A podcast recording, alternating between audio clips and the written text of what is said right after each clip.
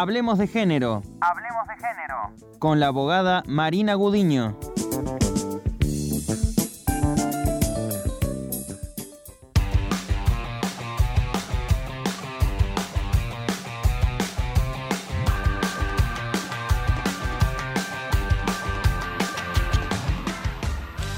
Y ya estamos en comunicación telefónica desde Córdoba Capital con la abogada Marina Gudiño para seguir hablando de género. ¿Qué tal Marina? ¿Cómo te va? Muy buenos días. Buenos días, ¿cómo están? Hoy traigo buenas noticias. Hola Marina, ¿cómo estás? Claro que traes buenas noticias porque la verdad que es para celebrar, aunque todavía falta otra, otra instancia importante, diputados le dio media sanción al proyecto de ley de promoción del acceso al empleo formal para personas travestis, transexuales y transgénero. Y como digo, bueno, tuvo la media sanción en diputados, que ya es importante, ahora falta el Senado.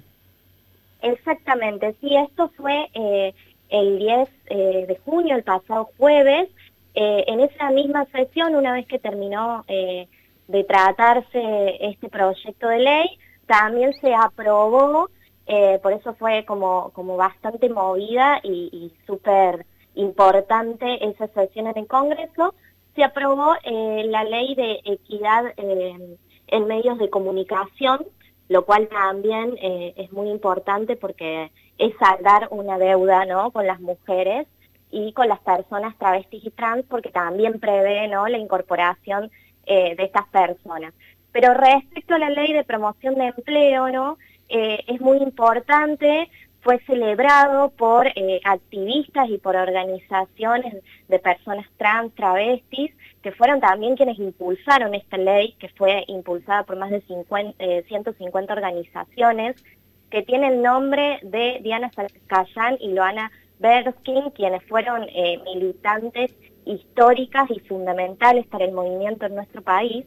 Y bueno, y es una ley que viene ¿no? a reconocer una deuda histórica que tiene el Estado con estas personas que tienen vulnerados derechos fundamentales como la vivienda, como la salud y como el trabajo, ¿no? Y esto también tiene que ver con la condición de ciudadanos y tiene que ver con una vida digna.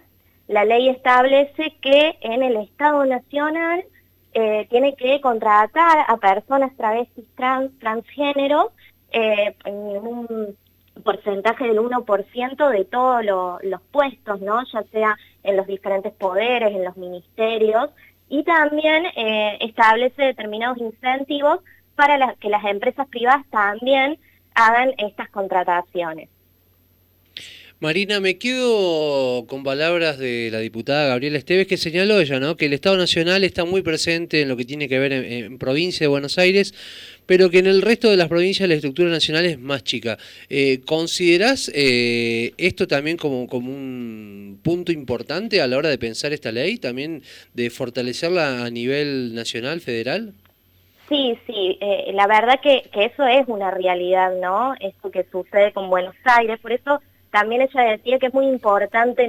Estos incentivos que se hacen a los sectores privados, porque bueno, justamente para, para que también en las provincias, eh, bueno, estas personas puedan acceder a un empleo digno, pero también yo creo que a futuro, ¿no? Todavía tenemos que esperar que se apruebe el Senado, sabemos que el Senado suele ser a veces eh, un poco más eh, difícil la aprobación de este tipo de leyes, pero creemos que va a salir y después, bueno, habrá que ver, ¿no? A futuro quizás podemos pensar la posibilidad de que las provincias empiecen a adherir y a dictar sus propias leyes en, este sentido, ¿no? Eso sería importante. Algo que se discute, Marina, en estos casos tiene que ver con la formación y la capacitación de estas personas que encuentran la inserción laboral a través de un cupo. Sí, exactamente. Eh, bueno, en ese sentido, ¿no? Eh, ellos están previstos principios de no discriminación en esta ley y uno tiene que ver con eh, la educación, porque sabemos que son personas que muchas veces no terminan eh, los estudios secundarios, por ejemplo. Entonces la ley prevé que esto no va a ser un obstáculo, sino que al contrario se va a garantizar que estas personas puedan concluir sus estudios e incluso, bueno, la posibilidad ¿no? también de, de capacitarse. Y por otro lado, un problema también muy, muy importante, ¿no? Porque es una población sumamente estigmatizada y criminalizada, es que no se tendrán en cuenta o no serán relevantes para el ingreso los antecedentes contravencionales y los penales que, eh, bueno, que no sean relevantes para ejercer el cargo. Otro de, los puntos, ¿no? Analizando este proyecto eh, que es interesante, tiene que ver con esto, ¿no? Con la creación de, líneas de créditos eh, específicas por parte de la Nación, del Banco Nación.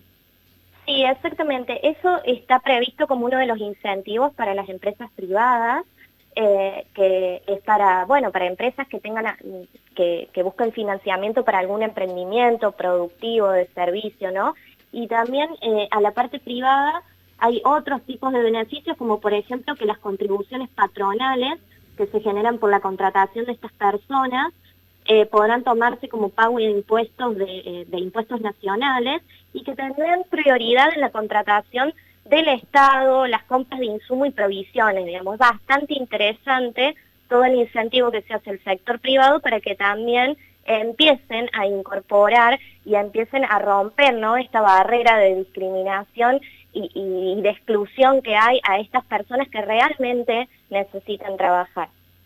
Marina, muchísimas gracias por esta participación en Noticias al Toque y te comprometemos para en la semana que viene para eh, profundizar un poco en esta ley de equidad de género en los medios, porque bueno, el tiempo eh, no da para que lo podamos plantear hoy. Mejor dicho, lo planteamos, pero no para desarrollarlo, eh, por ahí lo podemos desmenuzar la semana que viene. Perfecto, perfecto. Eh, un abrazo y muchas gracias.